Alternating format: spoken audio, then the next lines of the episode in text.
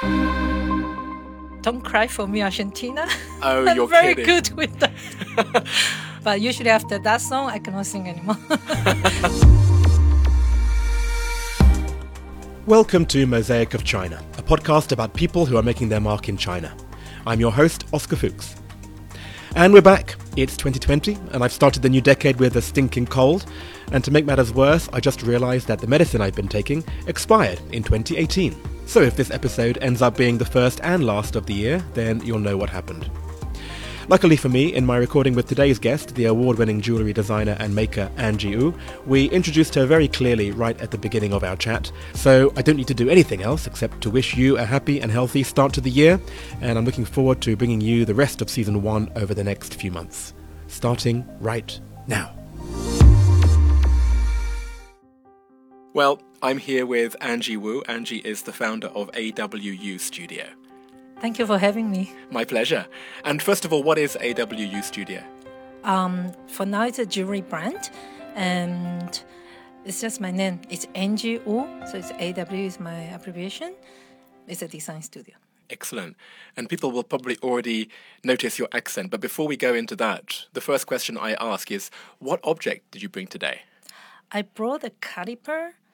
I brought this actually from Canada. Like I, this, this has been traveling with me everywhere since I was seventeen.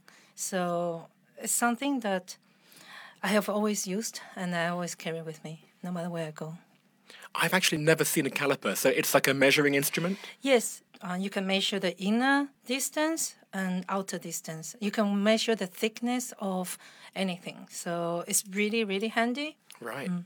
And presumably th- there are now electronic or digital versions of the caliper. But you decide to use this version. Why? I have both, but I mean, I study with this and I have a sentiment about it. It's my first um, professional tool in design, and it's always more precise when you when you use this. Yeah. Right. Well, thank you for that. And of course, this leads us into what you do, which is uh, jewelry design. And you make everything yourself too. Yes. And the reason I brought the is also to illustrate that um, for me, tools has always been something very special for me. I love tools. I love using tools. I love this magical transformation of making something out of another substance. So it's like this transformation. And it's always been jewelry, or you've been doing other design before that? Actually, I studied design art in Montreal. So, as a design artist, you mainly focus on the concept, the uh, art concept, but you create design with so furnitures and any accessories, and that's how, how I start to use my calipers. And then I did a product design uh, degree. I can design anything, even cars or dental equipment and stuff. And then I took a goldsmith class, and now I'm doing jewelries. Yeah. Right. And you mentioned Montreal, so is that your accent? It's not quite a Montreal accent, is it? No, um, my accent is really strange. A lot of people never like understand when they when people ask me where I'm from. I usually say I'm from Taiwan because that's where I was born. And then people will continue to ask me, um, why do you speak so good English? I say, well, I'm Canadian, actually, too. I have a Canadian passport.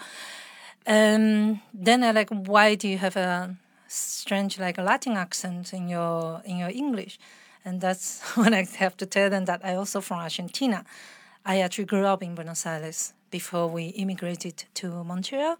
So we basically spent almost 10 years in each country 10 years in Taipei and 8 years in Buenos Aires and 12 years in Montreal before I moved to Spain and then now in Shanghai. Yeah. So it's more a Spanish accent, basically. It's my it's Spanish accent because that's my first foreign language. Yeah. Wow. I mean, I have some version of identity crisis myself with I got four grandparents from four different countries. But I think you maybe are a bit more confused than me even. yeah. I think ever since I left Taiwan when I was 10, I never not have an identity crisis ever in my life. And especially in Shanghai, it's really strange because you would think that someone who look Chinese coming to China we integrate better. I actually suffer more identity crisis in Shanghai because local people don't see me as local and Taiwanese people don't think I'm Taiwanese. They get super confused and they don't know where to put me in which category. Yeah. Yeah. I mean, I'm the same. I used to be a headhunter for 11 years, and we like to put people into their compartments. And, and you're the person who I would not know what box to put in. yeah, because people like to predict your behavior, right? Right, and right. they just don't know what to do with me. yes. it's just super strange. I think it's because I've never stayed in a place long enough to form a very strong accent of anywhere. So I'm like a sponge. I absorb accent of anywhere I stay. So I'm, I'm pretty sure I have some Chinese accent when I speak Chinese, but also I have a very strong Taiwanese accent somehow. I don't even speak Taiwanese.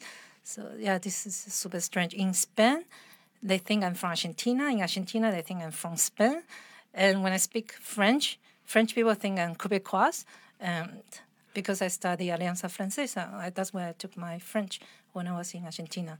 Of course, Canadian people, they can tell that I have Parisian accent. Super confusing. But there was a reason I wanted to ask you that particular question because where is home to you right now? I okay, I always have this problem with defining home. Like I used to think where my parents are and where my family is and where people I love are, but now they're everywhere in the world. So I recently I realized that home is where I am, is where my heart is, and I also came to the realization that your body and your being is the only person who is going to be with you for the rest of your life. So your body is your home and it's your temple, and you should take care of it. So home is where I am. Nice. And I think you built on that concept, didn't you, with your jewelry? Yes, um, that was actually my first collection in 2014. I tend to make jewelry that are more conceptual and more artistic. Um, it's kind of a marriage of my two studies, like product design and fine art. So I like to make conceptual wearable art, um, like functional but very conceptual, very artistic. So that collection is definitely not um, very representative of my work, but it, the meaning is so important. So I decided to create a very small collection of uh, the shape of a little house, of a necklace, earrings, and the idea is that when you wear that, you it reminds you home is where you are, and when you give this away, it's like telling the other person home is where you are, where I belong. So it's a small collection, but it's very special. Well, that's a nice starting point to talking about your skills. Like, how would you say that you have progressed from that first collection to what you do these days? I mean, a lot. It's been five years already, and of course, like with any skill, the more you do it, the better you are. And this is the really exciting part because now I'm making um, bigger statement pieces, um, incorporating more gemstones.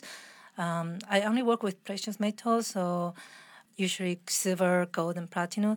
But I, I am very excited about what I do because this is something I can improve for the rest of my life, and it's just really cool. So, tell me about some of your favorite recent pieces. Okay, so recently I have been working with a rough diamond. It's actually diamond, but they're uncut and unpolished. And for me, there's no more precious material, less precious. Everything for me from the nature is beautiful and is variable. So you can give me a rock and I can convert it into some a beautiful jewelry. And for me, diamonds, okay, there's a value, of course, a market value, but I, it doesn't necessarily, for me, it's not the most beautiful stone in the world. So I like this concept of that the rough diamond. It doesn't look like diamond, but it is actually diamond, and I, I like to work with that and pairing with silver, and I create like um, very um, interesting artistic pieces to also to challenge people to understand that uh, why why is diamond the shiny ones special? You know, everything can be special. And so, is that specific for the China market, or do you think this is something which you could be doing wherever you are? I've never intended it to be local. It has always been international, like me. And also, there's another thing. My approach to design, I never um, think about my audience when I design, except when I do custom because I do make a lot of bespoke, like engagement ring and uh, wedding rings. But other than that, when I create my own collections and my artworks, I, I it's just a self-expression. I don't I don't think about the market. I don't think about the profitability. I create something that I want to express, but I do uh, apply everything I learned in product design about uh, economics, all these um, size and uh, dimensions, it has to be functional. It has to be comfortable to wear, but it's my self-expression. Hmm. And so here in China, the, the customers who come into your studio, what is the breakdown in terms of the Chinese versus the non-Chinese? Half of them are Western people in Shanghai and half of them are Chinese. And the Western people tend to understand quicker and better my concepts. They understand these uh, conceptual designs. And Chinese people, they find it fascinating that it's so sculptural. Sometimes they don't understand what it is. And I always encourage them to try them on. And then they realize that it's actually very beautiful. It fits them. And so it's very encouraging because it's special and unique. Yeah. Can you generalize in terms of what a, a Chinese customer tends to like more than a non-Chinese customer, or is it hard to generalize like that? Okay, so okay, there's two styles that's very prominent in my work.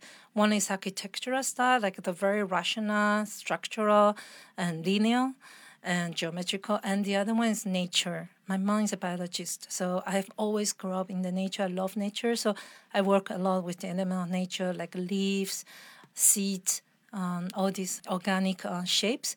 So the Western people they like a lot of architectural styles and uh, linear styles, but Chinese people, unless they are architects or designers, they usually tend to like more the the nature styles. That's interesting. Mm.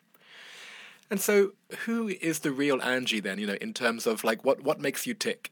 Yeah, so I'm a very nervous person, and I like I like to be alone a lot this is something that most people would not expect from me. I, I'm, I love solitude. I need a lot of time alone. Uh, when I'm alone, I feel good. but uh, when I am with people, I come alive and I, I, I can be very outgoing and passionate. I, I think this is also part of me. It's, um, yeah, yeah, I, I, think that's where we're quite similar because people would see me as very outgoing. I mean, look, I'm hosting a podcast for God's sake, but um, I think I'm the same. Like, even if I have a party at, at my house, I will usually go into my room and close the door for 10 minutes and then come out afterwards. Yeah, I need that balance in life the, the, the time alone and the time with when I'm with people. Yeah, I always get too excited when I'm with people. and I think when I'm with people, um, my Latin side come out Oh. Yeah, like definitely, people can feel that. That's interesting. And then when you're working, is it the more kind of introvert side? Yes, I I like to work alone, and I think that's more the Canadian or the Taiwanese side. I shut down, and I like to immerse in my own world. Yeah. So where do you think the future will be for you? Do you think you'll stay in Shanghai? How long have you been here now for? If I tell you that, you can guess my age, but I don't care. I have been here for 14 years, and I will always keep my headquarters in Shanghai. It's where I started, and I love uh, what has been going on. But definitely, I am going to be going back and forth, and ideally moving to Europe first. Mm. European people really understand my work like really quickly. Yeah, and I don't worry about the market. Yeah. And so, Obviously, you've been very successful, but I want to ask you where have been the biggest difficulties or even the biggest failures?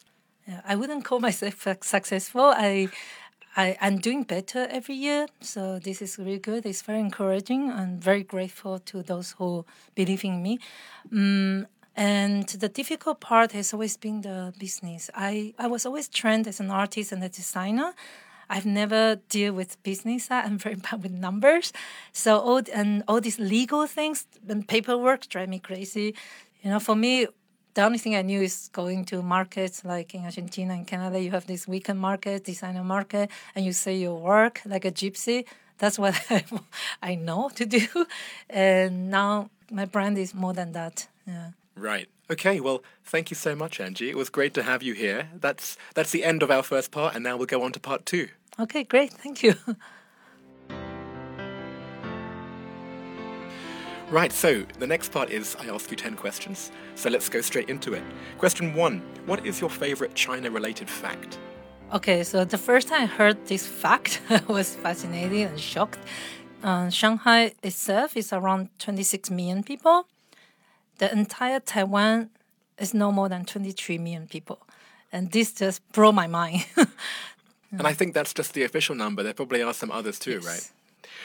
Do you have a favorite word or phrase in Chinese? Actually, I do, and I still cannot find the right English term for that. So, when I grew up, my mom always, uh, my mom was a teacher, professor, right? So she always cared about the inner beauty.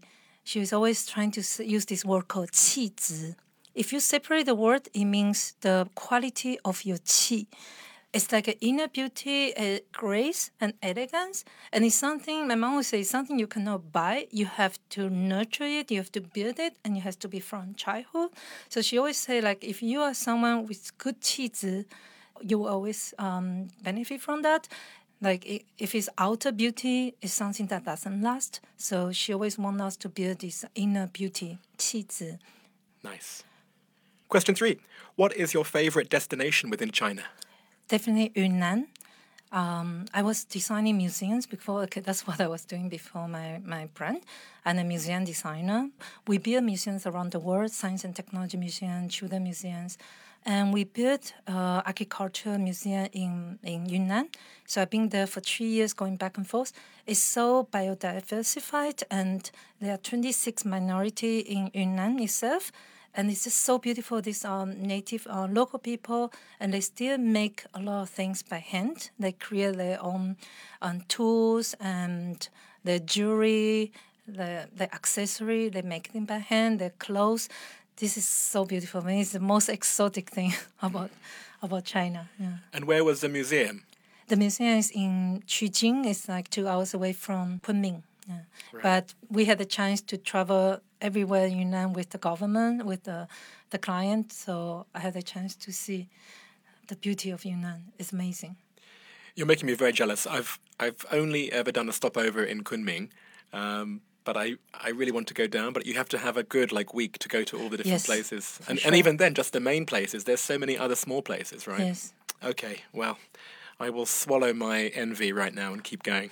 If you left China, what would you miss the most, and what would you miss the least? I would miss the convenience of this uh, all this app like Taobao, Alibaba, Didi. Like really, like there's no place in the world like Shanghai. And what I would miss the least is the noise. I don't like noise in China, So, yeah. Is there anything that still surprises you about life in China?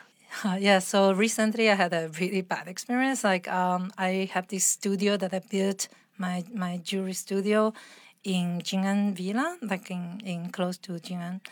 And for five years, everything was great. I even just renewed the contract with them. And then out of blue, when I was in Italy doing my exhibition in April, the landlord just called me and told me he sold the building. So he wanted me out in one month and he didn't honor the contract. For three years, he was telling me, "Oh, we trust each other. I like you so much." So I couldn't do anything about it. Just when you think you understand how things work, everything's running smoothly, there's always going to be something that comes unexpectedly. Of course, What is your favorite place to go out to eat, to drink, or hang out? I still go to Malabar. I love the Spanish food there, and I go to Barbarian and Bar Centrale, Fat Cow. So these are the few places I go often. Would you be able to choose one favorite? I really like Malabar because of the Spanish uh, environment. Do you know, I haven't been there. That's the one place you said that I haven't been.